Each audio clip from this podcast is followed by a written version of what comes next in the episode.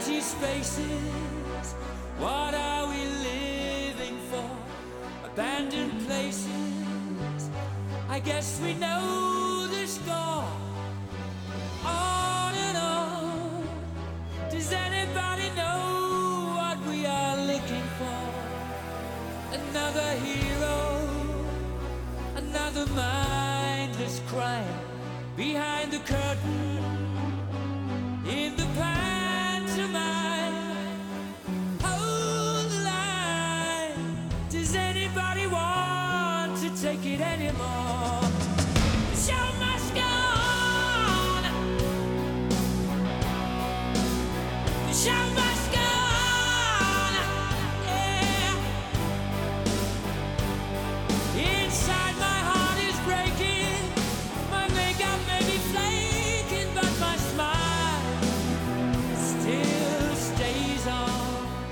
Hola, ¿qué tal amigos? Pues estamos aquí de nueva cuenta en Zona de Tolerancia. Como siempre, acompañándolos Israel Rocha Luna. Del otro lado nos encuentra Eric de la Vega. Y pues seguimos aquí en esta nueva temporada, esta tercera temporada de Zona de Tolerancia, donde trataremos de ser un poco más diversos en temas, no solamente centrarnos en la política nacional y la sociedad que desafortunadamente pues no podemos dejarlo fuera. Es algo que nos afecta a todos en el país. Entonces pues no podemos dejarlo completamente de lado, pero trataremos de ser un poco más diversos en temas para tampoco ser voceros de lo que pasa todo el tiempo en Palacio Nacional. ¿Tú qué opinas, Erika? Yo opino que en esta nueva eh, temporada de Zona de Tolerancia, pues sí, efectivamente trataremos de ser más diversos. Y más diversos sobre todo porque también el ejercicio de habla se ha convertido en un riesgo público número uno. Este, a raíz de que salió este, esa descerebrada que están con quién es quién en las mentiras, eh, pues cuidado porque es el cadalso absoluto. Y no nos preocupa eso, lo que preocupa es que al fin del día, detrás de ello, pues vienen los otros chihuahuas de, de Palacio, ¿no? Y esa es la parte peligrosa ya, pues de hablar. Tristemente, como siempre se ha dicho en este país, es uno de los ejercicios más peligrosos, hablar. Y ahora se convierte en algo más peligroso cuando viene la condena, pues desde el púlpito de El Palacete. Pues sí, exactamente. Pero ¿qué te parece pues si efectivamente empezamos primero con otro tema?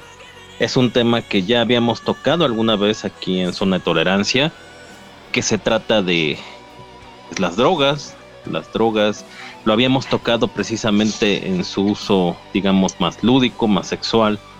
Pero las drogas siguen ahí imperando, a pesar de que ya tuvimos la famosa despenalización de la marihuana, de la cual todavía no se puede conseguir nadie un permiso, por lo menos por internet, dicho por los mismos activistas de los, grupos 420. Pero pues las drogas siguen imperando, siguen causando estragos. Nadie niega que son unos magníficos empresarios, eso pues no se puede negar, pero lo cierto es que sigue ahí ese campo abierto. Ya no podemos llamarle guerra, porque pues ya ves que la política es abrazos y no balazos, pero pues nos sigue acosando en muchos sentidos, ¿no? Y no por ponerlo nada más desde un punto de vista de inquisitorial, sino porque de verdad nos sigue costando vidas, efectivamente. Pues mira, ya hemos hablado mucho del particular y tú me platicabas pues, que estuviste en una reunión y pues eh, todo el mundo andaba hasta el cepillo eh, con algunos eh, asuntos alternativos al alcohol, ¿no? Esto no es nuevo, o sea, vamos, o sea, ni yo satanizo las drogas, yo mismo las llegué a usar mucho, mucho para divertirme. Este, y sustancias que, bueno, en los noventas no eran prohibidas, ¿no? Por ejemplo, la efedrina era un suplemento o un complemento de muchos medicamentos, sobre todo para la gripa, Pero resulta que en algún momento dado de la vida al CDC se le ocurre decir que la efedrina es peligrosa y que causa muertes y chingale que la prohíben. Y pues el gobierno mexicano ni tarde ni perezoso hizo lo propio, ¿no? Y bueno, la efedrina la conseguías en cualquier complemento de gimnasio, ¿no? Había pastillitas maravillosas que te tomabas dos y andabas speed todo el santo día. No necesitabas del fabuloso asunto de un éxtasis, ¿no? Y a lo que voy con todo esto es simplemente una cosa, Israel, como habíamos platicado. Eh, a la reunión que fuiste todo el mundo andaba hasta el cepillo. El problema es, de todo esto, ¿saben qué madres se están metiendo? A lo que voy es, cuando nosotros usamos efedrina o marihuana, bueno, teníamos la plantita a un lado, entonces la veíamos, no sabíamos cuántas eh, colas y cuántas eh, varas habíamos cortado, ¿no? Sí, y cuántos de la efedrina, pues un poco lo mismo, ¿no? Y tenías a tu dealer de corazón, el cual aparte de ser tu amigo, pues era casi casi tu confesor, porque te tenía una sustancia especial para cada ocasión, ¿no? Entonces, sí lo acababas amando, finalmente, ¿no? Al buen don. Pero bueno, eso es otra cosa. El asunto es que cuando nosotros, allá en los noventas, ochentas y décadas de las cuales no les quiero contar, eh, comprábamos una, comillas, droga, sabíamos perfectamente qué usábamos y cómo la usábamos. A mí lo que me preocupa de estas fechas es que la gente no sabe qué madre se está metiendo. ¿eh? Sí, efectivamente, la gente que crea que por 100 pesos tienen ahí un cuarto, un medio kilo de coca, pues efectivamente, pues digo, no sabemos ni qué es lo que tiene ahí dentro, porque no, no podría ser como tal. Y vuelvo, igual como tú dices, no porque me espante, no porque no, no sea un experto como tal. Pero sabemos que digo, si es algo tan barato, es que efectivamente, quién sabe qué tenga o con qué está rebajada y degradada, ¿no? Pero Mira, sí, Sí, o sea, el asunto es que no sabes qué te estás metiendo, esa es la primera. Eh, la otra, bueno, que no es asunto menor, es que con todo este asunto de pandemias y no pandemias, pues el uso de las drogas eh, duras y no duras, por decirlo, se convierte en un escape al encierro que muchos tienen y que de verdad no saben manejar. Y que bueno, no tienen por qué saberlo manejar. Esta es una situación poco más que sui generis. Pero la verdad es que se usan como un medio de escape a cualquier cantidad de circunstancias. La gente que en realidad la usa por diversión y en pleno uso de facultades, pues créanme que son los menos. Y no lo digo peyorativamente para nadie. Lo digo en el sentido, insisto, ¿sabes qué te estás metiendo, maestro? Porque si los chicos de cabaretito creen que por se- haberse, haberse gastado eh, 150 pesos en lo que dicen que es su gramo, pues vuelvo e insisto, maestro, quién sabe qué madre sea eso, pero coca no es. Por ejemplo, no es que estoy con un churrito, madre. A ver, yo no sé Mira, si estás, ojalá yo no sé si estás fumando este un eh, churrito. clavo, si estás fumando este, ¿qué te gusta? Orégano combinado con una pizca de marihuana. El problema es ese. Hoy día, con tanto eh, dealer, por decirlo, o vendedores de poca monta, no sabes ni qué te metes, ¿eh? Y eso es muy peligroso. Sí, pero vuelvo, ojalá de verdad fuera todo mota, que bueno, eso se- sería entrar en todo otro debate con el famoso de que las drogas no te van llevando en el caminito, o sea, no Bueno, vas ese es otro asunto, no, no, no, no viene al caso. Pero, Pero, pero el- regresando al punto que tú dices, que sí es muy cierto, el problema es que ya no solamente es la línea, ya no solamente es la tacha, ya es el ácido, ya es el G y cualquier cantidad de sustancias hoy día que de verdad yo creo que no, digo, tú sabrás al perfecto de eso porque estuviste en muchísimas fiestas en esa época, en los ochentas, en los noventas, no sé de qué me hablas. variedad Tengo eh, idea de qué me hablas. no había, no, yo creo que tal variedad de cosas. De verdad, hoy día es como dulcería. O sea, para Sí, o lo sea, que tú quieras y para el color que quieras. Los tiempos ochenteros, noventeros, bueno, eran otro boleto y eran otro boleto vuelvo, porque sabíamos perfectamente qué estábamos usando. Cuando te daban una notita musical, llámese LSD, sabías que era LSD y no cabía duda porque a los cinco segundos estabas hasta el culo. Entonces, de eso no hay duda. En fin, había un mercado distinto al que hay el día de hoy. Y, Y todo efectivamente le esto es muy bien crucial. Espérame tantito nada más para terminar. Como dices, efectivamente que si el ki, el ji, el, bueno, todo el abecedario y todo lo demás. El asunto es que para meterse una eh, ketamina, por ejemplo, no sabes siquiera si te están dando ketamina, maestro. Y ahora con todo el rollo barato de que eh, si las drogas de diseño son la maldición del mundo, no, no son la maldición del mundo, muchos son medicamentos simplemente para anestesia. Entonces, vuelvo, la gente se mete cosas que no tiene idea que son porque alguien le dijo que sí son. Yo he visto gente en algunas reuniones y fiestas que dicen que se metieron una línea y puta, si esos son los síntomas de una línea, entonces yo no sé qué usaron mis cuates durante 50 años. Porque, discúlpenme, estar tumbado en un sillón no es un efecto de la coca. Sí, o estar colapsando ya a los cinco minutos, no es tampoco eso. Pero creo que hace ratito le diste un punto crucial en todo esto y que de verdad tanto las autoridades como los grupos de cualquier tipo de droga deberían de analizar es efectivamente en esta pandemia cuánto habrá aumentado el consumo y que de verdad digo, y lo recordaremos inclusive hasta de series, ¿no?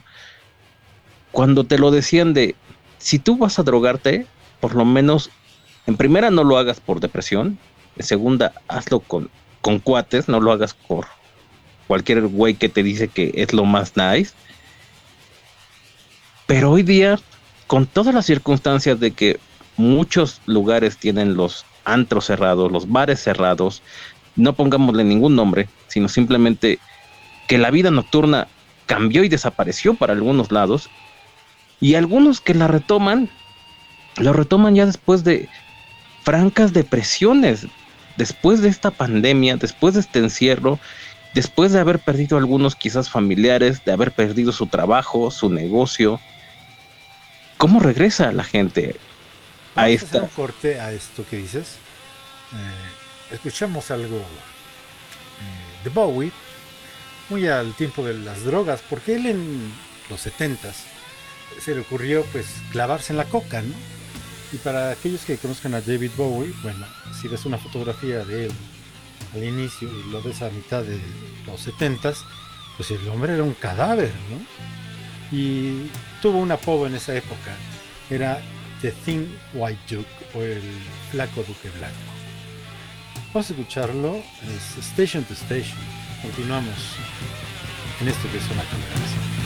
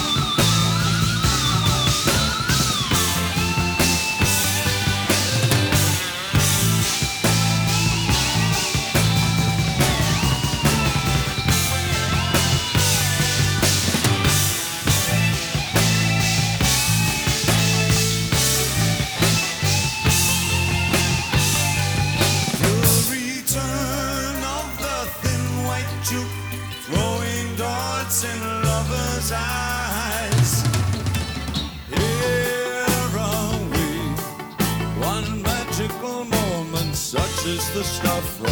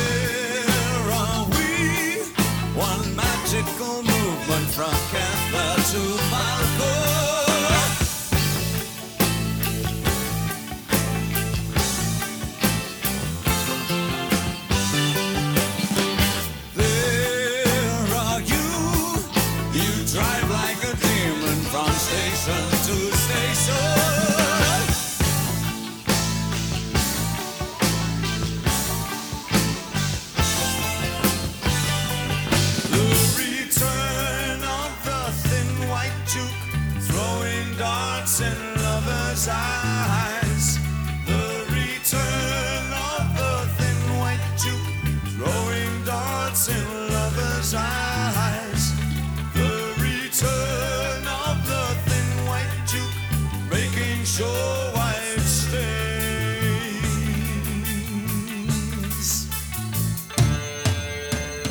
Once there were mountains and mountains. Once there were sunbirds to soar with, and I could never be down. I've got to keep searching and searching. Oh, what will I be believing? Will connect me with love? Wonderful, wonderful. Have you sought and shy?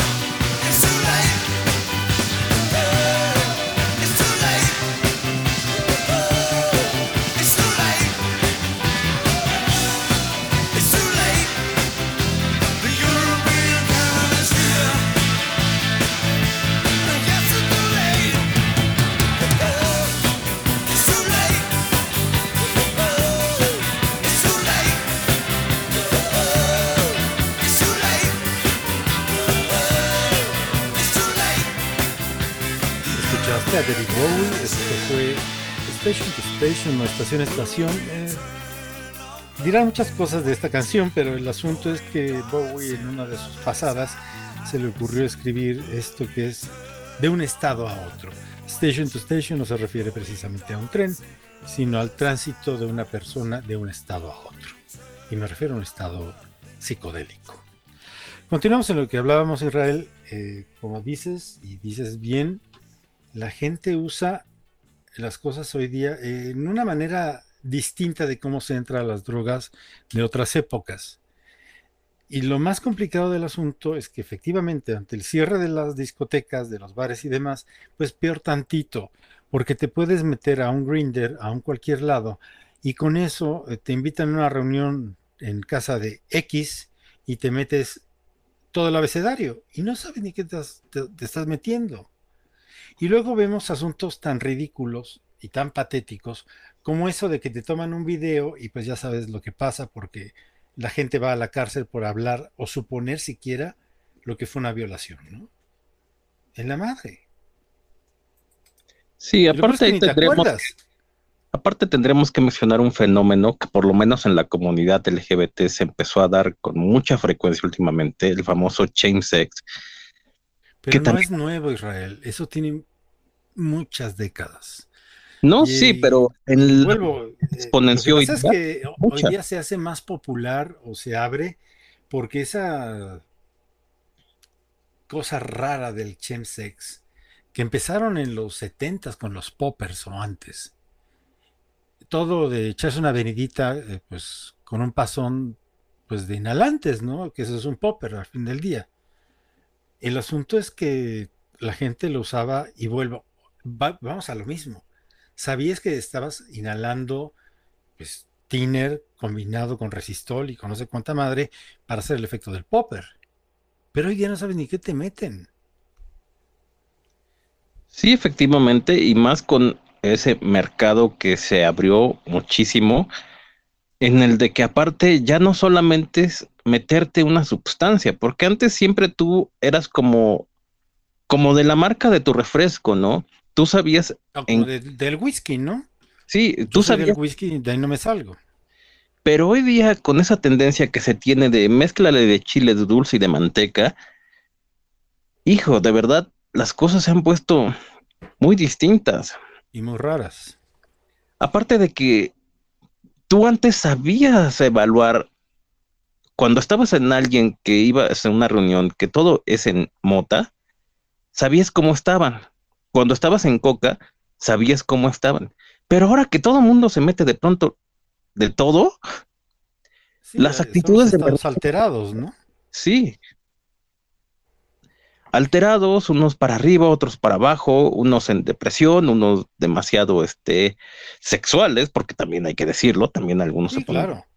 Pero luego pasa lo de los videos de estas niñas que han salido, ¿no? O sea, es que me violaron. Pues es que yo no sé ni cómo estabas, hija. Y mejor no hablamos de descripciones porque ya sabes que es ilegal hoy día, ¿no? Patético el asunto, pero el caso es ese, o sea, te metes tanta madre que no sabes ni cómo reaccionas. Y lo más seguro es que acabes hecho bulto y acabas a todo diciendo que sí, o te va a dar una laguna mental que no vas a saber ni qué pedo, ¿eh? Y no mencionemos solamente casos en este caso de, chicas, que efectivamente digo, es un gran problema. o sea, es general. Sí, hay muchos este, chicos que se reúnen también en fiestas sexuales y que de verdad no terminan sabiendo, pero ni su nombre. Ah, no, claro, quedan hechos bulto. Y me cae que por ahí pasa todo el tren. Sí, literal. Sí, o sea, cuando lo digo, lo digo. Cuando dicen que literal más pisado que la Alameda, sí, literal. Sí, sí, sí, sí. O sea, y el otro no se acuerda más que al otro día tiene que ir con el proctólogo. Pero la realidad es esa. O sea, como no saben ni qué se meten, como la pureza de las sustancias que te dicen que te venden, pues es poco más que asunto comprometido. Pues entonces es muy peligroso. Y bueno, ok, pues mira, te zumbaron medio mundo, vale. La cosa es que te pueden contagiar una hepatitis, un VIH, el coronavirus hoy día, tan de moda. O bien, lo peor del asunto es que acabes con un colapso cardíaco. Y pues ya ni te acuerdas, ¿no?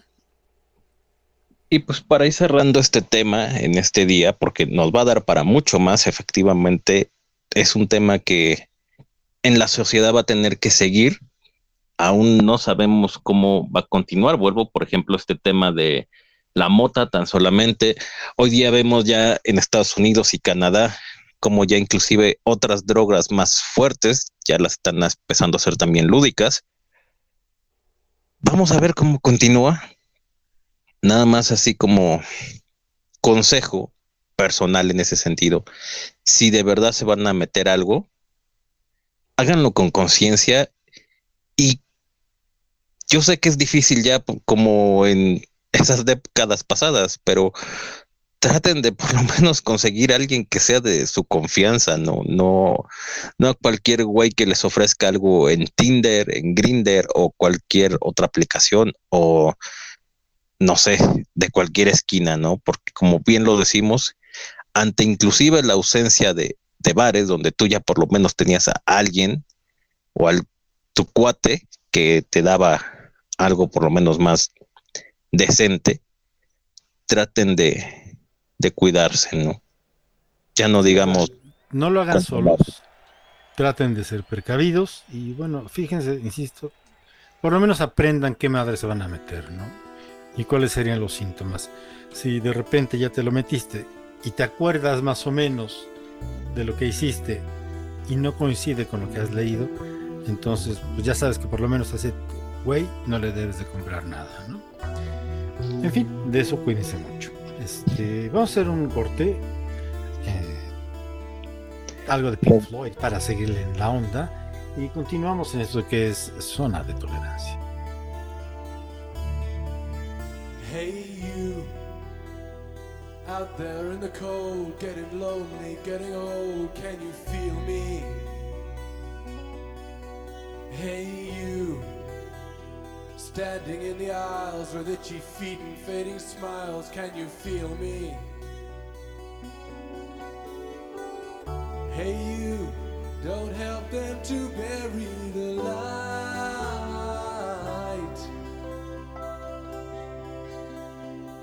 Don't give in without a fight.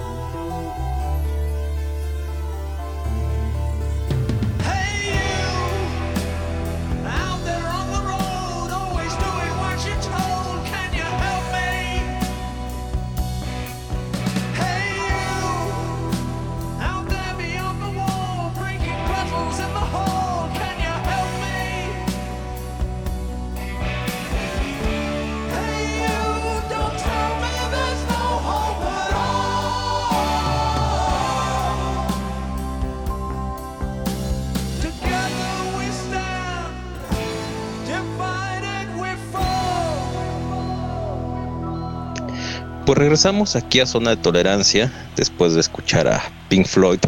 Nada mejor para esos estados alterados.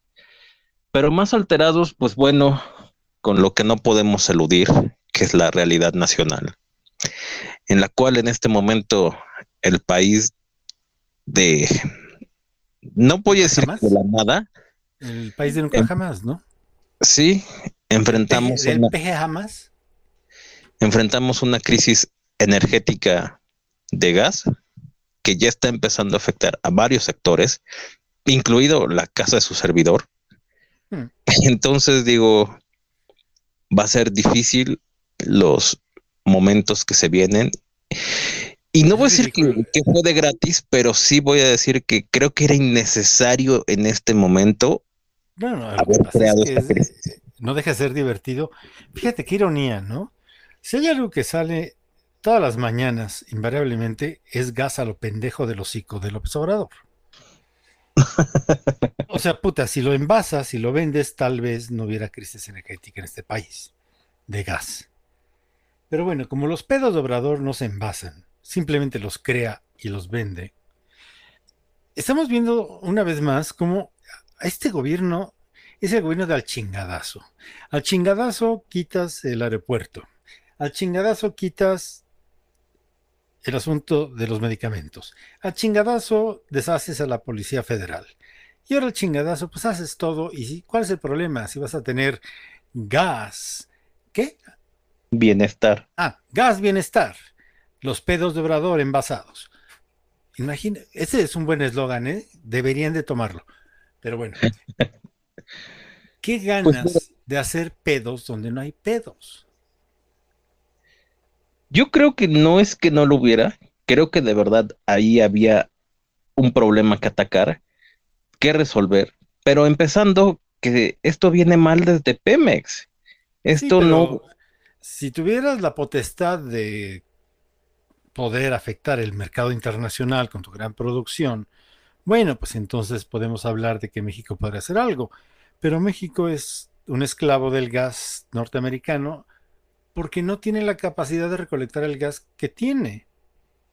Si México tuviera la capacidad técnica para recolectar y almacenar el gas que sale de todos los pozos, no habría ningún problema.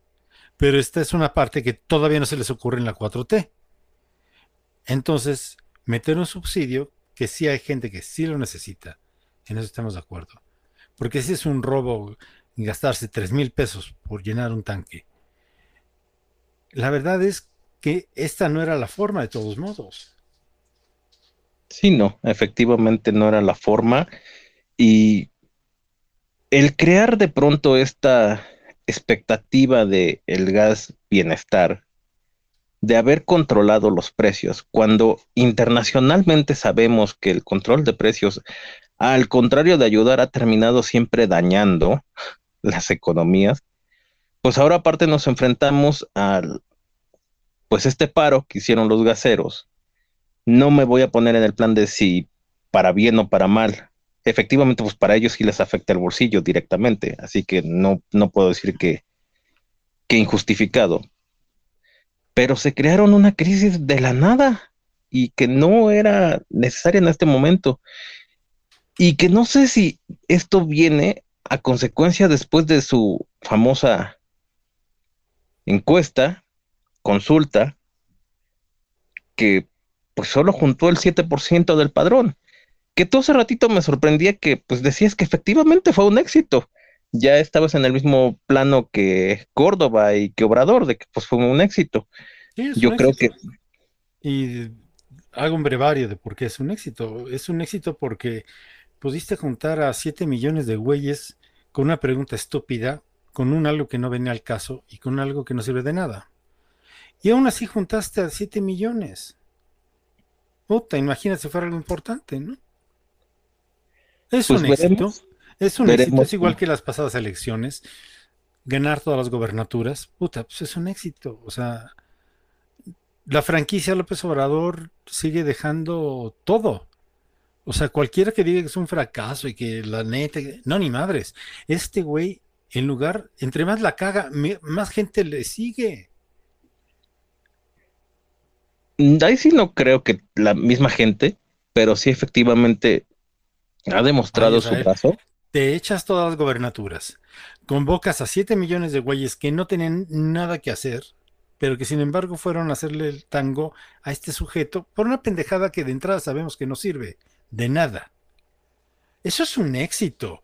O sea, ya quisiera yo que 7 millones me siguieran nada más porque digo una pendejada y vayan ustedes a hacer el ridículo. O sea, por favor, es un éxito completamente.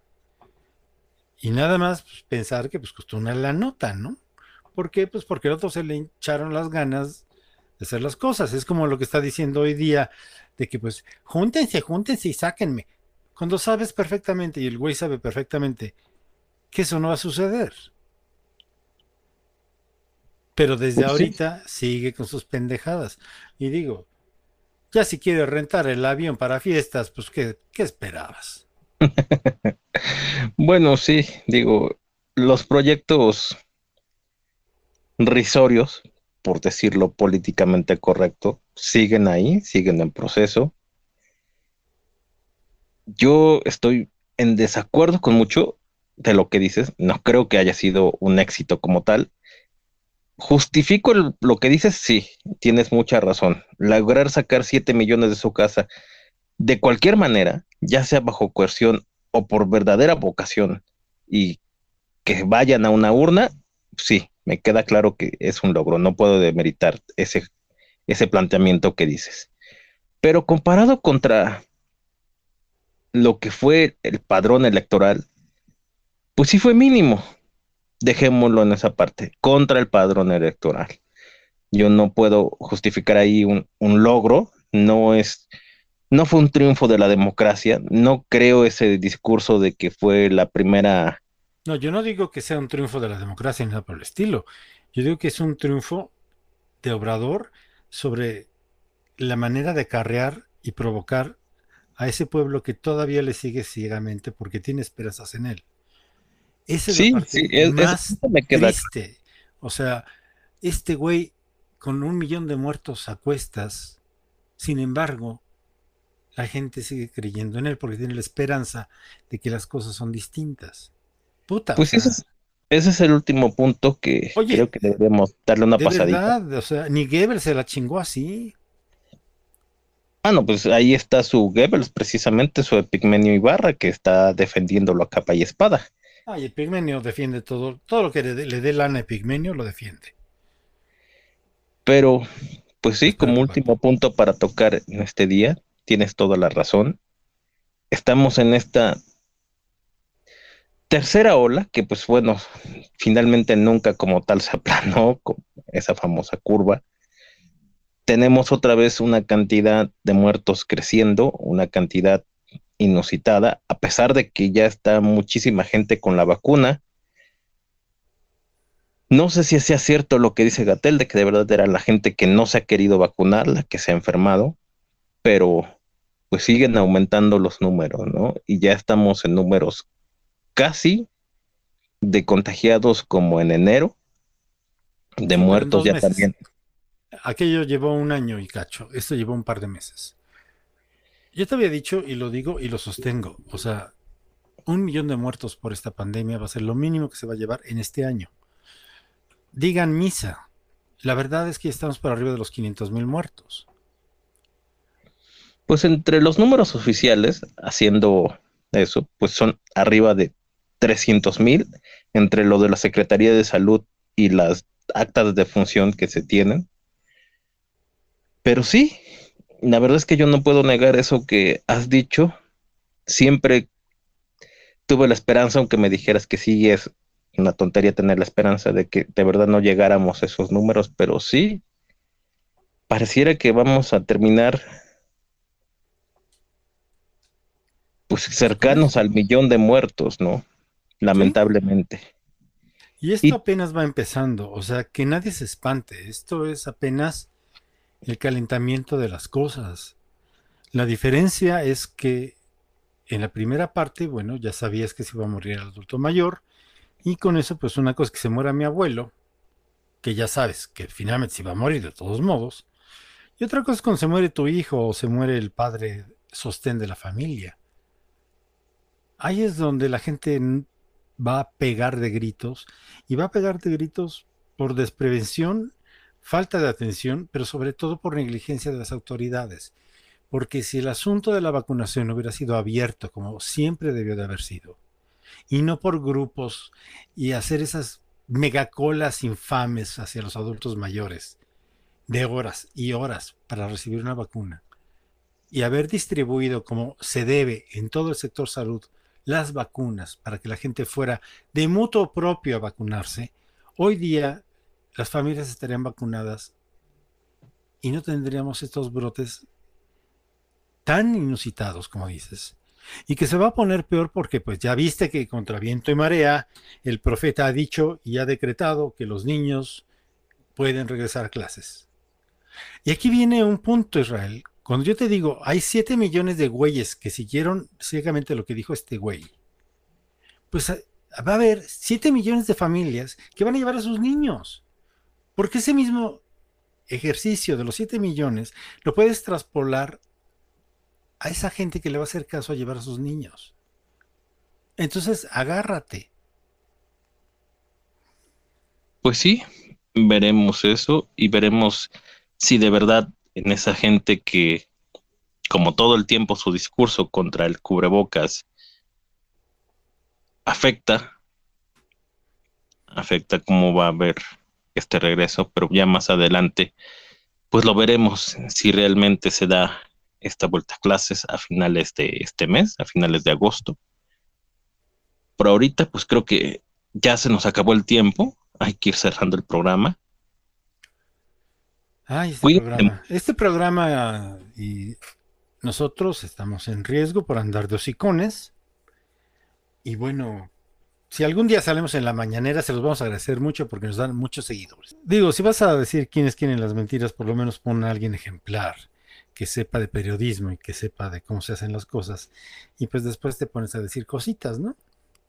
Y no te sigues y te tratas de colgar de los resultados de monitoreo de la UNAM diciendo que tú eres la neta del planeta. Pero bueno, así es la comunicación de cuarta con resultados de primera. ¿eh? Pero, pues por mi parte, como siempre, es recordarles las páginas de contacto de Zona de Tolerancia. Antes En de que me Facebook. corran, antes de que me corran, yo me despido, porque si no, luego no me deja despedir Israel, ¿saben? Fue un gusto estar con ustedes en este terrorífico regreso de Zona de Tolerancia. Esperamos aburrirlos mucho. Esperamos que nos mienten la madre otra vez. Y bueno, la de siempre, usen el cubrebocas, cuídense mucho. Y si se van a drogar maestros, en serio, cómprenle a un dealer que valga la pena y no lo hagan solos. Hasta Ni en depresión. Ay, no, Yo- entonces olvídalo. Todo el mundo está deprimido. Bueno, yo ahora sí les, por mi parte, les digo las páginas de contacto, son de tolerancia en Facebook y el canal de Diversidad México.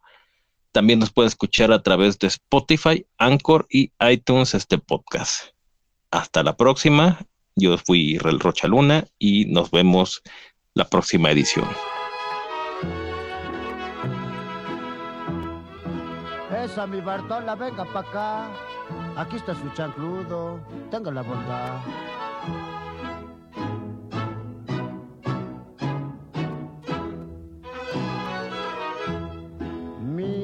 Bartola. Ahí te dejo esos dos pesos. Paga la renta. El teléfono y la luz de lo que sobre. Coge de ahí para tu gasto. Guárdame el resto para comprarme mi alipus. El dinero que yo gano, toditito te lo doy. Te doy peso sobre peso, siempre hasta llegar a dos. Tú no aprecias mis centavos y lo gastas que da horror. Yo por eso no soy rico, por ser despilfarrador. Échale mi Bartola, ¿no?